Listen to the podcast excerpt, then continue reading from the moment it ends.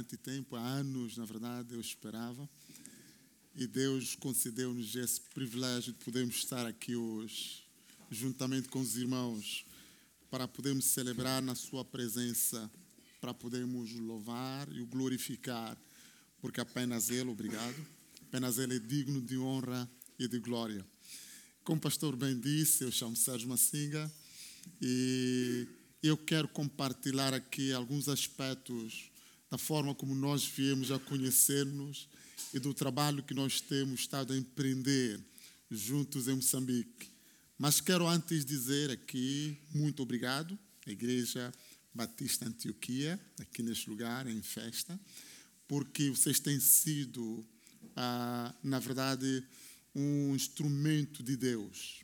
Têm sido ah, aqueles que têm alavancado o trabalho naquele lugar, pelas vossas orações, pela forma como vocês têm estado a dar, mas também pelo privilégio que vocês nos dão de podermos ter o vosso pastor, nosso pastor, naquele lugar para poder acompanhar e ajudar no trabalho naquele lugar. Só para ter uma ideia, nós temos numa das províncias, vou falar um pouquinho de todo o trabalho, numa das províncias, a província da Zambésia. Temos cerca de 150 igrejas, estamos a falar de igrejas, e outras congregações que possam existir, que até ah, estão a surgir, vão surgindo de alguma forma. Mas deixe-me dizer que naquele lugar, provavelmente com todos esses, nós teremos provavelmente menos de 10, entre 10 e 20 líderes formados, estamos a falar de pastores que muitas vezes têm ido para o ministério sem terem tido oportunidade de poder estudar, apenas porque são chamados naquele lugar.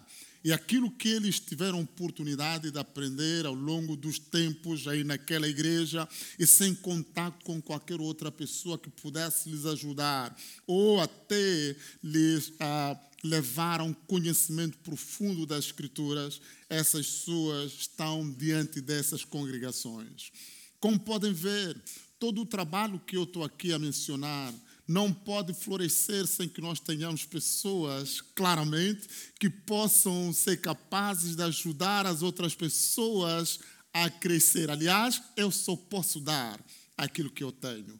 A minha capacidade é limitada pela capacidade que me dada aquilo que eu tenho para poder passar para as outras pessoas. Eu não posso pedir ao irmão aquilo que não tem. Eu não posso pedir e me dar, aliás, até posso, mas não será capaz de satisfazer as minhas necessidades porque não tem aquilo que eu, na verdade, solicitei. E esta é a situação que nós temos. Por causa disso, muitas vezes nós já ouvimos a dizer que o trabalho, ou seja, a igreja em África, a igreja em Moçambique, ela é larga, mas sem profundidade. Mesmo tendo em conta essa questão. É por isso que nós somos gratos a Deus pela iniciativa Antioquia Moçambique, que tem sido um instrumento que Deus usa para poder preparar homens capazes de serem pessoas também que levam essa mensagem, possam preparar outras pessoas para que, na verdade, a igreja de Cristo Jesus naquele lugar possa florescer e não só que outras pessoas possam vir ao conhecimento da pessoa de Jesus. E isso, meus amigos, eu tenho que vos dizer já. Eu tenho que ser transmissor desta mensagem, que na verdade é de quase todos os irmãos, neste momento, cerca de 14, que têm sido participantes diretos desta iniciativa. E a minha palavra é de apreço, é de agradecimento a esta igreja, a cada irmão, pela forma como vocês têm contribuído para que esse trabalho possa continuar. Nos últimos dias, na verdade, ah, nós estamos em três frentes ah, na iniciativa Antioquia. Três, quatro frentes. É? Eu vou mencionar essas iniciativas. A primeira é mesmo essa, que é a base. Ah, tramos para a questão do ensino que tem sido os últimos dois momentos que nós tivemos. Tivemos a olhar para o livro de Gálatas e a olhar, neste caso, para a maturidade em Cristo, em Cristo Jesus. E também olhamos um pouco para a igreja centrada, que é ah, tendo como base o material de Keller. E esta é uma iniciativa de formação, de preparação de obreiros, de líderes que possam, na verdade, avançar nesse, nesse sentido. Mas também tem uma outra situação. O pastor mencionou aqui que, na verdade, eu tenho outras tarefas, outras coisas a fazer além do ministério. Isso é a parte, é a forma como, na verdade, nós encontramos para poder suprir algumas das nossas necessidades como família e também continuarmos no ministério. Eu costumo dizer, aquilo que eu faço, na verdade, é a marginal, porque a minha missão principal, a razão do meu viver, é o ministério, é ir para aquilo que Deus me chamou para fazer, que é a obra do Senhor como pastor. E as outras coisas, na verdade, eu não tinha como a ah, permanecer na obra, tendo em conta as dificuldades que nós encontramos em muitas das nossas igrejas, sem que eu tivesse esse sustento que nós temos e podemos até apoiar a obra. E, e essa é a situação que nós encontramos em muitos irmãos, em muitos pastores nessas igrejas. E é por isso que também na iniciativa Antioquia nós temos uma esta componente que tem a ver exatamente com o apoio de alguns irmãos, de alguns pastores, no sentido deles poderem ter algum sustento a cada dia para poderem suprir as necessidades da sua família, mas ao mesmo tempo permanecerem nas suas igrejas, na sua obra, naquilo que eles têm estado a fazer. Por isso, meus amigos, eu quero mais uma vez dizer obrigado pela forma como vocês têm contribuído, porque sem esse vosso apoio, sem essa contribuição, provavelmente muitas dessas pessoas estariam muito mais empenhadas nas suas machambas, esquecendo o ministério, ou machambas, estamos a falar, neste caso, da produção agrícola, ah, dos seus campos de cultivo, e dessa forma eles acabam abandonando, porque é isso que nós vimos, e muitos deles acabam saindo até dos campos mais recônditos nas zonas rurais para as cidades em busca de emprego e essa é a situação que faz com que a igreja muitas vezes fica sem ah, o amparo necessário. Eu quero dizer muito obrigado por isso. Mas há momentos também desafiadores na vida. Momentos como, por exemplo, ciclones. Aliás, ouvi dizer esses dias, enquanto nós cá estávamos, que nos próximos meses, provavelmente, Moçambique vai ser fustigado por cinco, cinco ciclones. E nós vamos nos lembrar de alguns episódios bastante ah, vívidos, provavelmente, nas nossas mentes. O último dos quais foi ah, o, o Idai. Que nós podemos sentir o vosso amor, podemos sentir o vosso apoio, reconstruindo algumas das casas, dando alimento a algumas das pessoas, alguns ah, dos irmãos, não apenas pastores, mas algumas pessoas em volta, contribuindo para que as pessoas pudessem, de alguma forma, ter ah, como se reerguer e puderem continuar. Mas isso demonstra, acima de tudo, o amor que nós temos e esse amor nós podemos sentir em cada irmão esta manhã. E eu venho aqui mais uma vez apenas para transmitir a minha gratidão, a gratidão dos irmãos, neste caso, que têm sido a recipientes desse vosso amor, que pode, na verdade, ser visto nessa, nessa, nessas frentes. Então, são algumas situações. Mas também temos uma outra realidade que faz sentido aqui mencionar, que é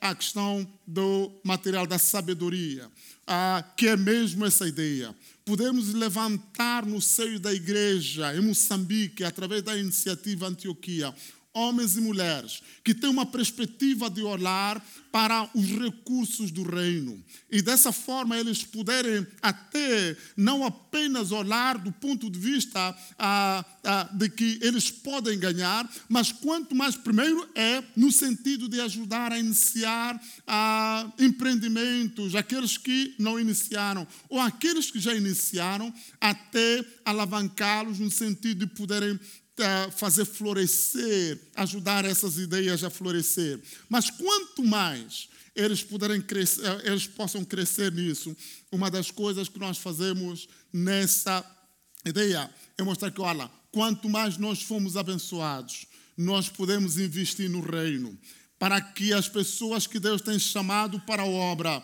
essas mesmas pessoas possam continuar, haja recursos na casa de Deus e dessa forma o Evangelho possa avançar, para que as igrejas se tornem, não diria autossuficientes, por quanto mais nós nos achamos autossuficientes, nós esquecemos da dependência que nós temos da parte de Deus, mas para que as igrejas tenham pelo menos recursos para que a obra do Senhor possa avançar e atinja os recônditos daquele país em alguns lugares onde nós temos muita dificuldade até de poder avançar. Então eu quero mais uma vez dizer aqui à Igreja Batista Antioquia em São Momeda em festa, muito obrigado. Muito obrigado pela vossa mão, muito obrigado pelas vossas orações, muito obrigado pela forma como vocês têm se empenhado nessa obra. Muito obrigado porque vocês são a igreja que Deus, na verdade, a quer que todos nós sejamos.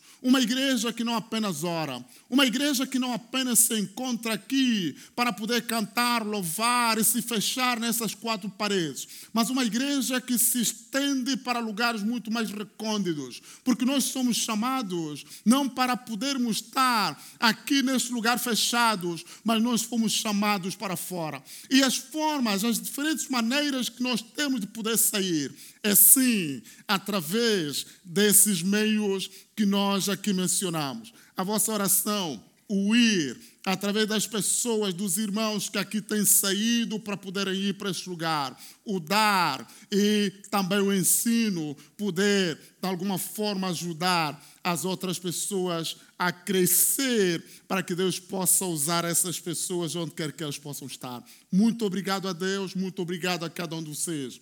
Muito obrigado, Pastor Figueira, por esta ideia a, toda, pela forma como Deus tem dado essa visão para que nós pudéssemos, de alguma forma, beneficiar daquilo que Deus tem a, para fazer através a, a, pronto, tem para fazer na sua causa, no seu reino. Para outras coisas, eu estaria à disposição para poder, ah, na verdade, poder ah, ah, explicar, responder algumas questões, mas a minha razão de estar aqui é mesmo para poder agradecer. Já quis cá estar ah, por várias vezes, infelizmente por diversas razões não foi possível. Já sei também que os irmãos tinham essa expectativa de conhecer algumas pessoas. Estou aqui ah, e através de mim os irmãos podem ver os outros tantos que ali estão e são beneficiários desta, desta iniciativa Antioquia. E esta é a situação que eu gostaria de compartilhar com os irmãos no que diz respeito à Antioquia. Há muito mais que possa ser compartilhado, há muito mais que possa ser dito, porque isso, trabalho de vários anos, não pode caber apenas em alguns minutos que aqui nós temos, daquilo que Deus tem feito através de vocês, por meio de vocês, e também naquele lugar, através dos irmãos que ali têm estado a participar. Deus tem sido bom e Ele tem sido fiel naquilo que Ele tem feito. E mais uma vez, obrigado aos irmãos é, a, no meio de tudo, de tudo isso. Eu quero, nesta manhã, compartilhar com os irmãos algumas palavras, alguma coisa que Deus tem colocado no meu coração e na verdade a ideia que nós encontramos no livro de Paulo, na primeira carta de Paulo aos Coríntios. E deixe-me aqui começar por dizer que na verdade nós temos ah, um, um, uma ideia, temos aqui uma visão bastante clara que possa se assemelhar àquilo que nós vivemos nos nossos dias. Uma ideia de uma igreja assaltada por vários desafios que acaba sendo uma igreja que de alguma forma se mistura e se confunde com os desafios ah, do mundo como um todo. Ou seja, qual é a situação em que nós nos encontramos como Igreja de Jesus Cristo a viver em pleno século XXI? Uma época humanizada, uma época de sincretismo, onde parece que nós encontramos aqui uma simbiose, uma ligação direta entre o profano e o sagrado, o sagrado e o profano. Aliás, por falar nisso, existe um quadro que foi pintado mais ou menos nos anos 1563 por aí, ah, por Veronese. É um pintor italiano. E ele pinta uma ideia ah, que é assim: ele vai fazer uma ligação, ele vai pintar o quadro, é chamado para pintar a ideia de João 2. Aquele milagre de Jesus, transformação de água em vinho, e é colocada, de alguma forma, num dos ah, templos, num dos lugares, ah, nesse caso, um refeitório ah, dos, dos monges, nesse caso em, em, em, Veneza.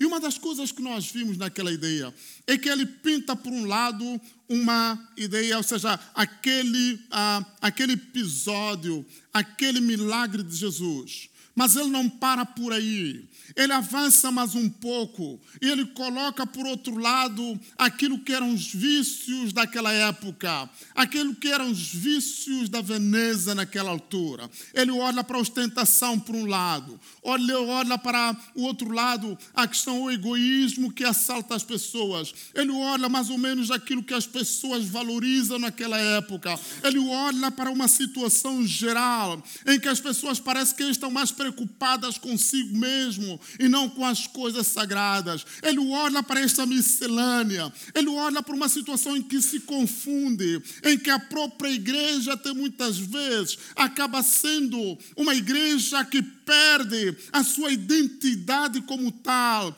Ele volta para essa ideia e ele chama a atenção: que, olha, há perigos lá fora, há um lugar que nós podemos estar seguros aqui, mas quanto mais nós nos deixamos de alguma forma influenciar pelas coisas deste mundo, há esse perigo de nós avançarmos. E essa é a ideia que mais ou menos Paulo busca trazer aos irmãos em Roma, quando ele coloca essa situação, ah, quanto mais eu pego aqui, de alguma forma ele vai.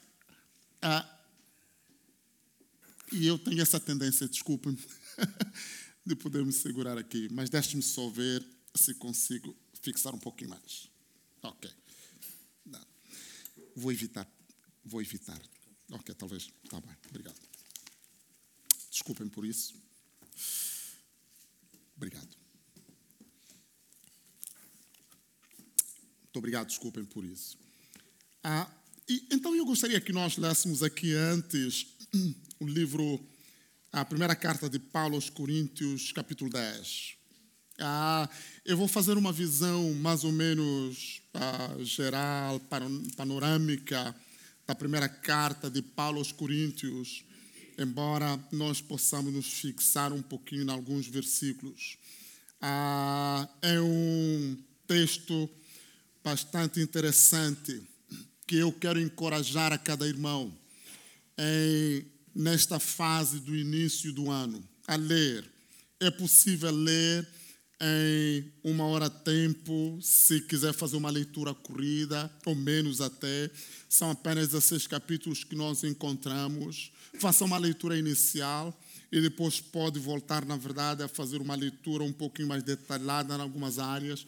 Algumas questões nós encontramos são bastante polêmicas, que até vão suscitar algumas questões, são muito culturais, em alguns casos, e vão, de alguma forma, pôr em causa aquilo que é a realidade atual mas posso vos dizer também que há realidades bastante interessantes aqui, que nos ajudam a pensar na nossa forma, aliás, todas elas, que nos ajudam a pensar no nosso relacionamento com a pessoa de Deus.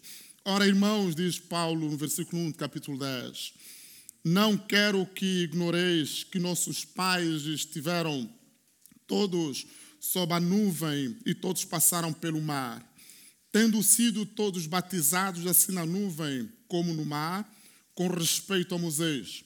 Todos eles comeram de um só manjar espiritual e beberam da mesma fonte espiritual, porque bebiam de uma pedra espiritual que os seguia, e a pedra era Cristo. E ele nos chama mais uma vez para o Antigo Testamento e nos indica claramente que a ideia que nós temos no Antigo Testamento é nos transporta sempre para a pessoa de Jesus Cristo. Porque, meus amigos, nós não encontramos qualquer razão de ser da Bíblia se ela não nos aponta para a pessoa de Jesus. Todo a todo episódio, partindo de Gênesis para cá, nós encontramos, na verdade, a Bíblia nos apontando para a pessoa de Jesus. E ele volta para aquela situação toda, Moisés, aquele êxito, aquele caminhar pelo deserto. Ele nos diz que tudo quanto nós podemos encontrar ali, naquela pedra que eles podiam beber, ela nos aponta para a pessoa de Jesus Cristo. Essa é a ideia que nós temos. Entretanto, Deus não se agradou. E esta manhã estivemos também a ver, em, de alguma forma, em João 8, ah, ah, um irmão esteve ali eh, na, na, escola bíblica e avançou e de uma explicação bastante interessante, que há aquela tendência dos irmãos, de alguma forma, ou seja, o, o, os judeus acabarem se pegando por, é, é, por essas razões aqui já ditas, a, a ideia de que nós somos de Deus e por isso nunca seremos ah, desarraigados, nós seremos, nunca mais seremos afastados. E aqui eles assumem isso como dado que eles são povo, são filhos de Deus. E provavelmente essa seja uma das situações que nós encontramos nos nossos dias para alguns dos nossos irmãos. Então ele vai dizer aqui: entretanto, Deus não se agradou da maioria deles razão porque ficaram prostrados no deserto. Ora, estas coisas se tornaram exemplo para que nós, a fim de que não cobicemos as coisas más, como, uh, perdão, a fim de que não cobicemos as coisas más, como eles cobiçaram. Não vos façais, pois, idólatras, como alguns deles, porquanto está escrito: o povo assentou-se para comer e beber, e levantou-se para divertir-se. E não pratiquemos imoralidade como alguns deles o fizeram, e caíram num só dia 23 mil. Não ponhamos o Senhor à prova, como alguns deles já fizeram e pereceram pelas mordeduras, pelas mordeduras das serpentes. Nem murmureis como alguns deles murmuraram e foram destruídos pelo exterminador. Estas coisas lhes sobrevieram como exemplo e foram escritas para advertência nossa ah, de nós outros sobre quem os fins dos séculos têm chegado. Aquele, pois, que pensa estar em, em pé, veja que não caia. Não vos sobreveio tentação que não fosse humana, mas Deus é fiel que não permitirá que sejais tentados além das vossas forças. Pelo contrário, juntamente com a tentação, vos proverá livramento, de sorte que a possais suportar. Pai, nós somos gratos pela tua palavra. Nós somos gratos, Senhor, porque ela foi nos dada para que nós possamos compreender os teus desígnios e possamos viver conforme o teu querer. Permita, Pai, esta manhã que a tua palavra, ao ser trazida, possa contribuir para o nosso crescimento, nos leve a ter uma comunhão cada vez maior contigo. Permita, Senhor Deus, que cada um escuta a tua voz conforme, Senhor Deus, as suas necessidades e nos leve, Senhor, a um conhecimento pleno da tua palavra e um relacionamento, Senhor, profundo para a honra e glória do teu santo nome. É no nome de Jesus que nós oramos. Amém. Amém. Quando nós olhamos para Paulo, e uma das ideias que eu tenho logo ao começar no primeiro capítulo, ele escreve de uma forma bastante interessante. Ele diz que escreve, ele se apresenta como apóstolo, e depois ele diz que escreve no versículo 2: não para qualquer um, porque a nossa tendência muitas vezes é pensar que aquilo que é escrito, aquilo que está na Bíblia, isso é escrito para aqueles ou que não conhecem a Deus, ou que têm uma vida devassa, ou que de alguma forma eles não têm qualquer relacionamento não conhecem. Mas ele diz aqui de uma forma bastante interessante, no versículo 2. Ele diz: a, a igreja de Deus que está em Corinto. Ele está a escrever para a igreja de Deus. Porque a nossa tendência muitas vezes é pensarmos que a igreja de Deus é perfeita. Ela não precisa de uma reprimenda, ela não precisa de qualquer chamada de atenção, porque nós somos, como ele vai dizer aqui, santos. Ele diz que aos santificados em Cristo Jesus, chamados para ser santos.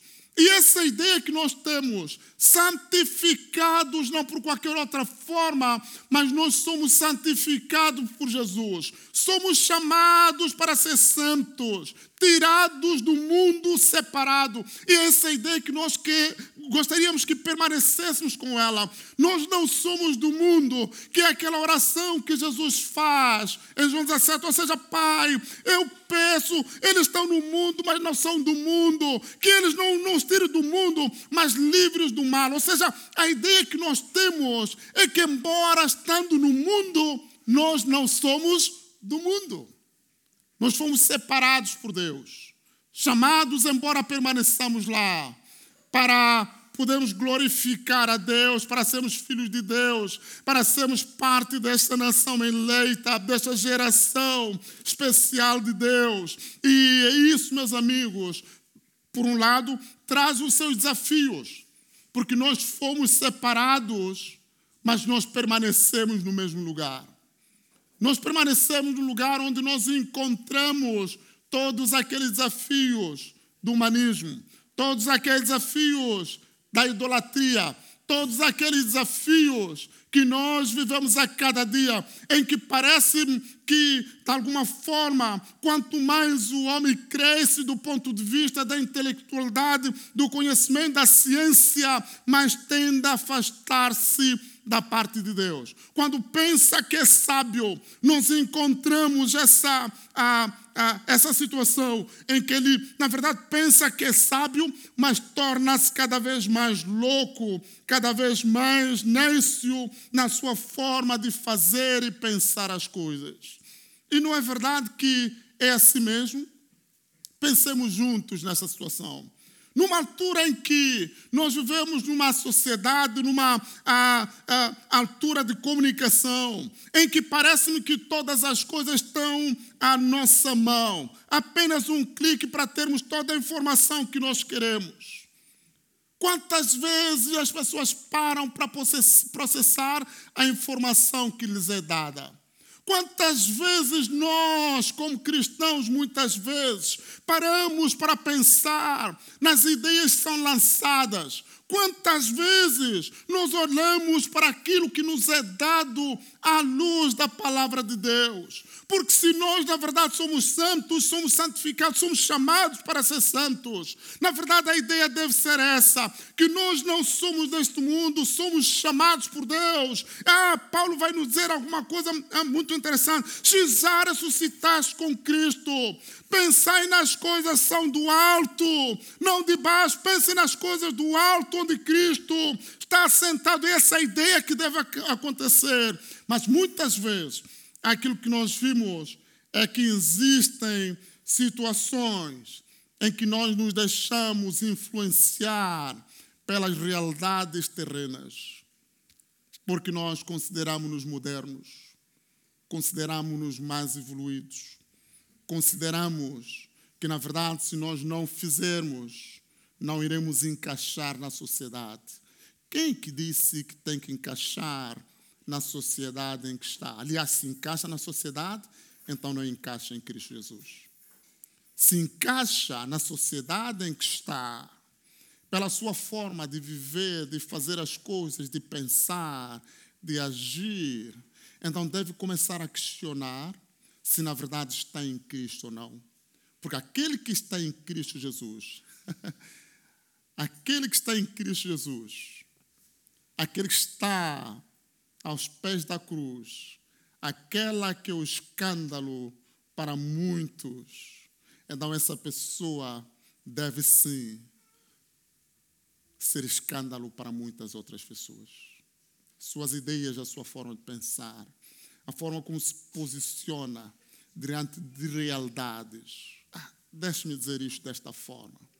Não me parece que seja sensato que nós encontremos hoje alguém que se chama cristão, que seja pró casamento homossexual e considere isso bastante, ah, sei lá, atual, ah, normal, ah, aquelas expressões todas que nós possamos ver.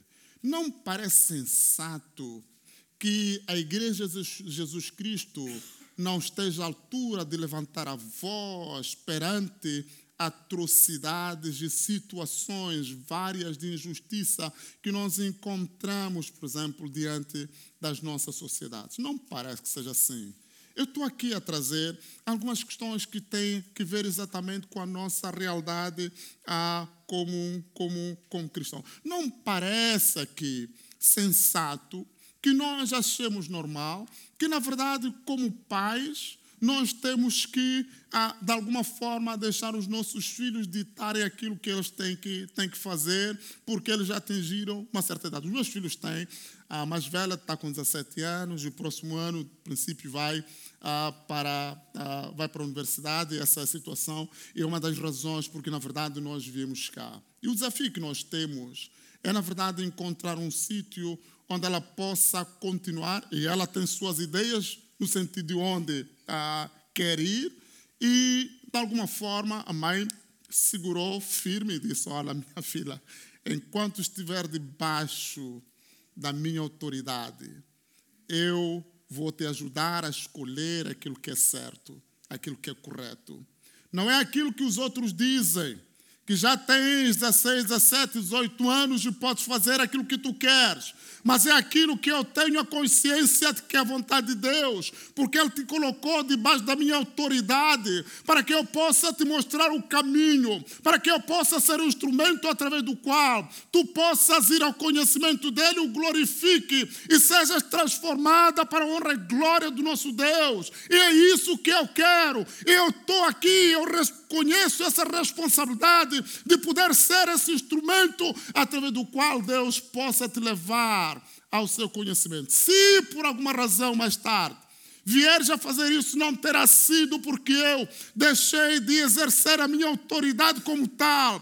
Vai ser algo que tem a ver exatamente, ou seja, eu de forma nenhuma deixei de fazer aquilo que eu devia fazer, pais e mães dessa geração, precisamos de voltar a uma autoridade que seja autoridade divina, em que nós reconhecemos que os filhos que Deus nos dá, eles são dados debaixo da nossa autoridade para nós nos ajudarmos a conhecer ao Senhor e a servi-lo, porque é isso que Ele quer de nós todos.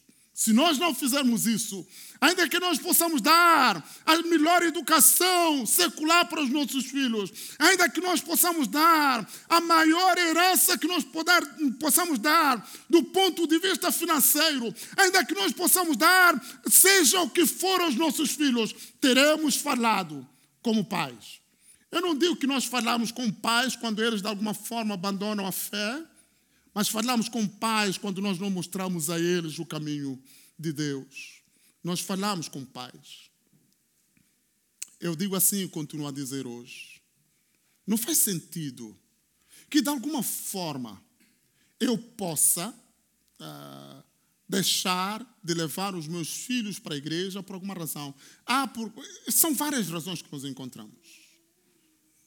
E eu dou graças a Deus por ver aqui vários jovens, várias ah, ah, bebés de colo e, e tudo mais. É, é, assim como nós o fazemos, no sentido de que ah, devemos ensinar o menino o caminho que deve andar, ele não se esquecerá dele, mesmo na idade adulta. O grande problema que nós temos nesta geração é que nós pensamos que começamos a levar os nossos filhos para a igreja quando eles estiverem por aí já 12, 13, 15 anos, enquanto isso eles podem ficar a brincar em casa. E mesmo nessa situação, nós chegamos a uma fase em que nós dizemos, ok, tudo bem, se ele hoje quer ir, vai, se ele não quer, não vai. Meu amigo, Ah, talvez porque sou africano, não sei. Na minha casa não serve isso. Na minha casa não serve isso. Se quer, se chegou a hora do culto, seja qual é, é, é, é essa qual é a que hora for, vai para o culto. Se é um programa, vai para lá. O resto vai se ah, vai fazer depois. E essa é a situação como nós temos que ser. Na verdade, acabei aqui me alongando um pouquinho nessa ideia, mas a ideia que eu queria trazer aqui é essa ideia de santos, santificados em Cristo Jesus. Ah, com todos que em todo lugar invocam o nome do nosso Senhor Jesus Cristo, deles e nosso. Ele diz que nós somos santos. Essa ideia de santos deve ficar vincada em nós. Santos são aqueles que têm um relacionamento com a pessoa de Deus, que foram separados. É para esses que ele escreve. E por que, que ele escreve, meus amigos? E é aqui onde está o grande problema. É que os santos também, esses chamados santos, têm os seus desafios. Quais são os desafios que nós encontramos aqui? É a, a ideia da imoralidade, é uma das ideias que nós encontramos em Corinto. Corinto, que era, na altura, uma das capitais da Creta. E essa ideia, a ideia que ele traz, uma cidade comercial, uma cidade em que há uma simbiose, uma interligação entre a cultura grega, os deuses, os ídolos gregos e aquilo que, na verdade, existia na sociedade. Ou seja, há uma adoração, há uma série de situações que vão acontecer naquele lugar. Há uma busca constante naquela a, a cidade por uma demonstração daquilo que é a capacidade da pujança. Ou seja, é uma vida de fara. As pessoas vão, de alguma forma, enriquecendo até de alguma forma em, em detrimento das outras pessoas, espezinham-se e de alguma forma vão passando por cima dos outros para poderem conseguir fazer os seus negócios. Há uma série de coisas nisso, mas ele olha para dentro da igreja, encontra também uma divisão, encontra uma situação em que uns pensam uma coisa, os outros pensam outra, e ele chega aí, olha para ele e diz assim: Meus amigos, diante dessa situação que me chegou, faz sentido que eu possa trazer aqui uma mensagem, porque eu tenho aqui uma informação, ou seja, a minha responsabilidade é poder apresentar-vos a Deus como perfeitos, como homens e mulheres, que não, de alguma forma, não tenham perdido aquilo que é o, o, essencial da parte de Deus. Ele chega aqui a encontrar situação em que uns pensam, ah, por exemplo, aquela ideia que nós encontramos a partir ah, do capítulo 3, numa situação em que ele encontra aqui ah, ah, uns se aproximando a ele, diz: oh, Eu sou do Paulo, eu sou da Apolo. Ele volta aqui e para essas situações todas e diz: Sim, meus amigos, até pode ser tudo isso, mas quem é Paulo, quem é Apolo, ou seja, com uma forma de levar aquilo que é o essencial, em dizer que aqui o que importa acima de tudo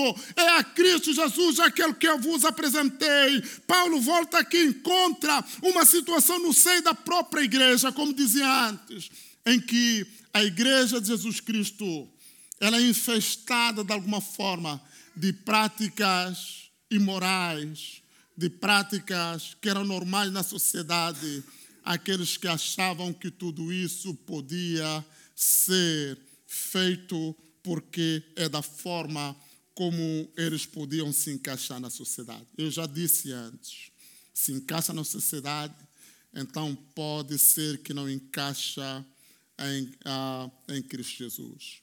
E ele quer abordar essas questões todas: a impureza, os problemas dentro da sociedade, no casamento, a forma como nós devemos nos comportar no seio da igreja, a forma como nós devemos nos alinhar.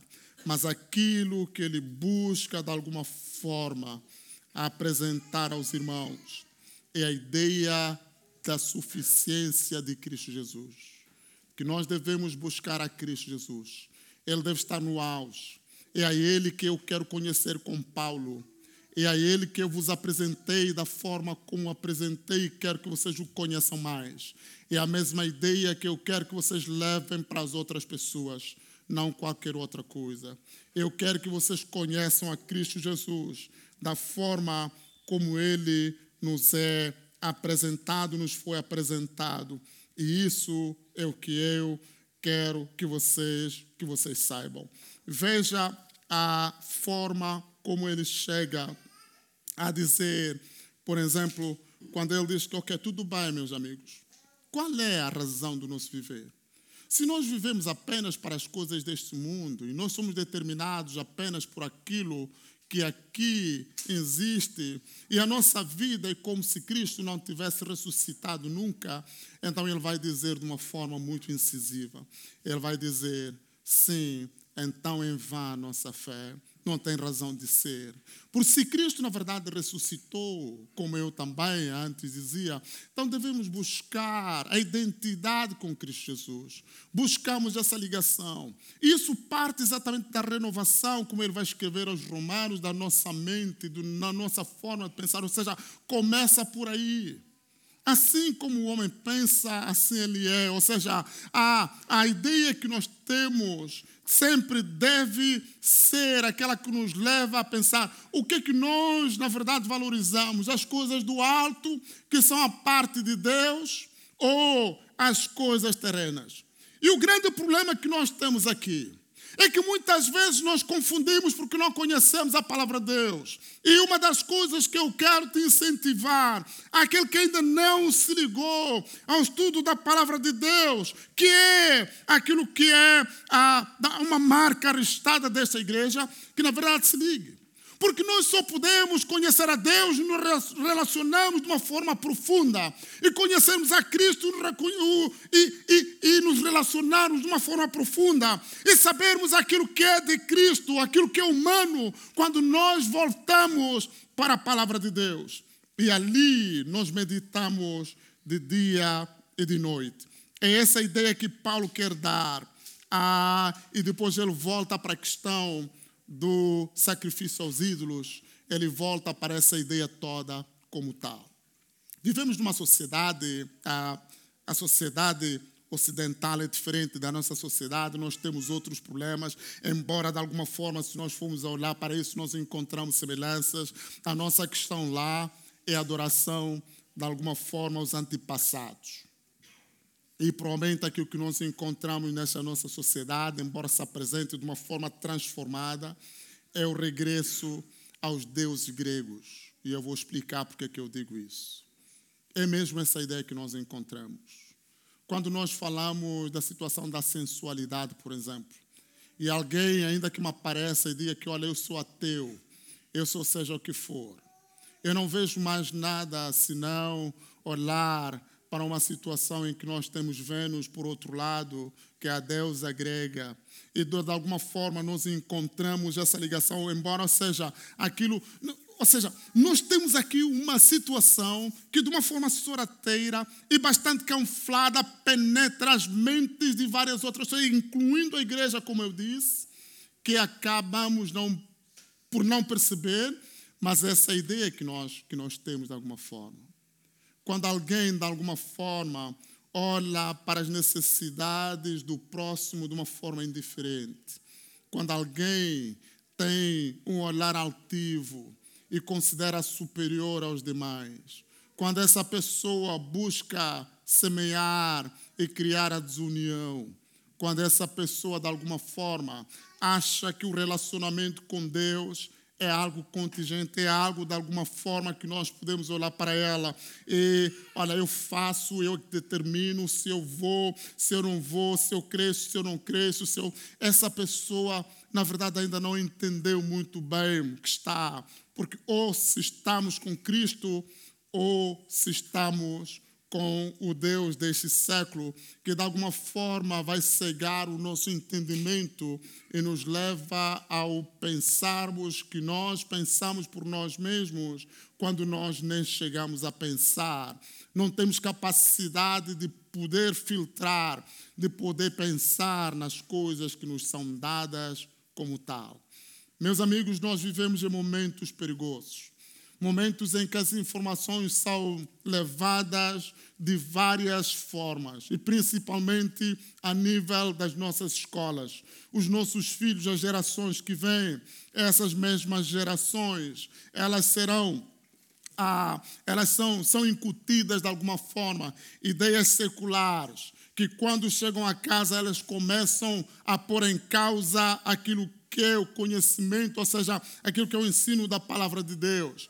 E muitas vezes nós pais não estamos em condições de exercermos autoridade como tal. E muitas vezes nós também, essa geração atual, nos curvamos essa realidade. Somos chamados a voltar para Deus. Somos chamados a buscar o conhecimento pleno da palavra de Deus. Somos chamados a curvarmos perante a autoridade do Senhor e que essa autoridade seja suprema em nossas vidas. Somos chamados a termos que olhar para aquilo que são os desafios que se colocam diante de nós, mesmo quando esses desafios são colocados em forma de, de lei. E nós somos capazes de dizer: mais vale obedecer a Deus do que aos homens, porque eu não vou fazer por ainda que isso possa ah, significar, de alguma forma, ser processado, ser de alguma forma responsabilizado criminalmente, como pode acontecer muitas vezes. Mas aquilo que eu tenho na minha consciência é que eu vou buscar a Deus, é a Ele que eu quero obedecer. Eu vou pôr em causa todas as outras coisas que contrariam a ideia, o ensino, o conhecimento que eu tenho da parte de Deus, para que eu possa, de alguma forma, ah, o, o glorificar, porque essa é a razão do meu viver. Mas tem mais ainda, meus amigos. Nós, uma das coisas que ah, nós sabemos nesses dias, nessa era de comunicação, é a ideia de termos muitos pastores. E Paulo chega também a abordar essa questão neste livro de Coríntios. Ele diz: olha, ainda que vocês possam ter muitos, muitos, ah, neste caso, ah, líderes, muitas pessoas que possam até ter alguma influência, mas lembrem-se, eu sou a pessoa que Deus, através de mim, permitiu que vocês viessem a Ele, o conhecessem. Esse evangelho eu vos preguei. Então eu, de alguma forma, sou o vosso progenitor. Em outras palavras, Paulo diz: sim, sim, sim, essas influências são várias, podem vir, mas sempre lembrem-se que há alguém que Deus colocou no meio de nós e se Deus o colocou, como é a ideia que Paulo traz aqui, ele trouxe uma mensagem, essa mensagem foi crida, e essa mesma mensagem deve ser aquela que prevalece, como ele diz. Eu não propus conhecer outra coisa, e nem quero, na verdade, de alguma forma, transmitir outra coisa a vós, senão a pessoa de Cristo Jesus. Se essa é ideia, se essa é situação, então deve prevalecer o vosso meio. E como eu dizia, o grande problema é que muitas vezes nós temos muitos pastores. Vamos para a televisão, temos um pastor. Vamos para Facebook, temos um pastor. Vamos para uh, o WhatsApp, temos outro pastor. Vamos para a rádio, ou seja, fazemos streaming, ouvimos esta mensagem. Provavelmente alguns, quando saírem daqui, vão logo assistir ao outro. Não é um problema fazê-lo quando nós temos uma consciência, o conhecimento daquilo que nós queremos. Aliás, chega a sê-lo quando, de alguma forma, nós acabamos abraçando essas ideias que contraíam aquilo que é o ensino da palavra de Deus. É isso que nós devemos ter em conta. Onde é que nós nos posicionamos? No sentido de qual é a verdade que prevalece em nós. Em 2013, acho que foi mais ou menos 2000, não, um pouquinho mais, porque foi mais ou menos nessa altura que nós estivemos lá, 2014 ou 15, mais ou menos por aí, por essas alturas. Nós fomos, estávamos na Noruega e a minha esposa estava lá e nós quisemos vir para Porto. Compramos o bilhete, né, fizemos tudo quanto podia ser feito, ah, compramos o bilhete de ida e volta e a ideia era vir para o Porto e voltar para Oslo. Era essa a ideia, tão simples. Então nós conhecemos os extremos. Nós conhecemos um ponto e conhecemos o outro. Carregamos as nossas malas, fomos até ao aeroporto, num dia frio, num dia de muita neve. Aquilo estava uma a temperatura baixa, para quem vem de a temperaturas dos 40 por aí graus, depois ir para não é, temperaturas a, a ah, negativas, é, podem imaginar o choque disso. Estamos totalmente fechados dificilmente saímos de casa. Fomos para o aeroporto. E chegamos no aeroporto, apresentamos nossos passaportes, nossos bilhetes e todas as outras coisas. E ali ah, recebemos a informação: não, vocês não podem viajar. Tem algum problema? Eu tenho bilhete, eu tenho passaporte, tenho visto em dia, paguei. O... Todas essas coisas estão em dia. Não, vocês não podem viajar. Qual a razão por que não podemos viajar? Vocês não podem viajar porque vão passar de Londres. Vamos passar de Londres? Sim. E agora, qual é o problema? É que se vocês forem para Londres, vocês, na verdade, precisam de um visto. E não podem entrar em Londres porque vocês não têm um visto para Londres. E mais, é que se vocês entram em Londres, neste caso, vocês vão precisar de entrar de novo no espaço Schengen. E, de alguma forma, até a minha esposa, os meus filhos estavam em condições, eles podiam viajar à vontade, podiam voltar a entrar, mas eu já não podia mais voltar a entrar, porque eu não tinha um visto múltiplo. E eles tinham visto de residência eu não tinha. E aí eu não pude viajar. Não podemos viajar todos e acabamos ficando. O que, é que eu quero dizer com isso? Algumas vezes nós olhamos para dois extremos. Olhamos apenas para o dia em que nós aceitamos a Cristo Jesus. Olhamos para o fim. Qual é a nossa caminhada? Mas muitas vezes nós perdemos de vista aquilo que está aqui no meio. E é essa situação que Paulo nos chama a atenção quando ele diz que aqueles que estão em pé devem cuidar para que eles não caiam.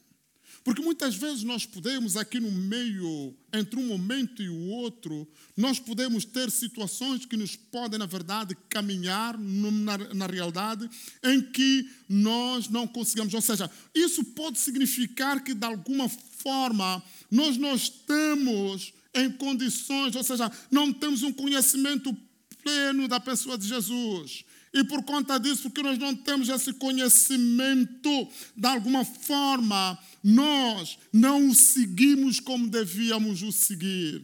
Ele nos chama a atenção para que nós possamos verificar como nós andamos, não como nécios, mas como sábios, como homens e mulheres que o conhecem, homens e mulheres que avaliam as suas atitudes, a sua forma de ser, tendo em conta o seu relacionamento com a pessoa de Deus. É isso que deve acontecer. Quando nós vivemos num século como este, quando nós vivemos numa sociedade como esta, sincrêtica, nós temos precisamos de olhar até que ponto eu, como cristão, sou tomado por atitudes secularistas, por atitudes que me afastam da parte de Deus, por atitudes que não permitem que eu glorifique a Deus, porque nós precisamos de glorificar a Deus em toda maneira de viver. Aliás, é isso que Ele nos diz: quer comais, quer bebais, façam tudo para a glória de Deus. Quer falemos, quer pensemos,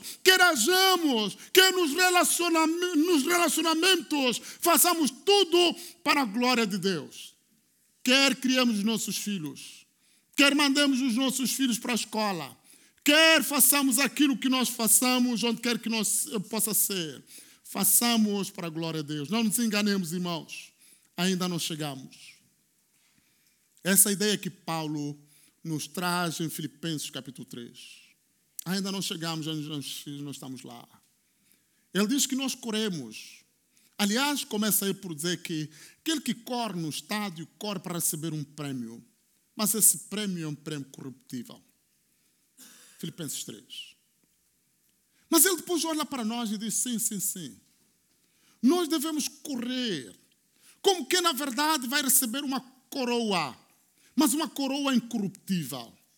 Ele depois diz de uma forma bastante incisiva, diz, meus amigos, eu ainda não cheguei. Eu, Paulo, com tudo quanto eu fazer, eu, eu, eu, eu, ia fazendo, com todas as coisas que eu andei a fazer, no sentido de pregar a palavra, de estar aqui a exortar-vos, de estar aqui, na verdade, a ensinar, com todos os sofrimentos que eu passei, com todas as correntes, as, ou seja, as, as prisões que eu passei, com todos os sacrifícios, com todas essas coisas, eu posso posso chegar aqui e dizer: ainda não cheguei, ainda não alcancei. Mas uma coisa eu faço: eu esqueço-me das coisas que para trás ficam, as coisas que não glorificam a Deus, e as coisas já foram feitas. As coisas que eu considero refúgio, os meus títulos, as minhas capacidades, aquilo que qualquer outra coisa. Eu faço uma coisa, esqueço-me de todas essas coisas. Eu prossigo para o alvo. Eu busco a Cristo Jesus, aquele que me alcançou.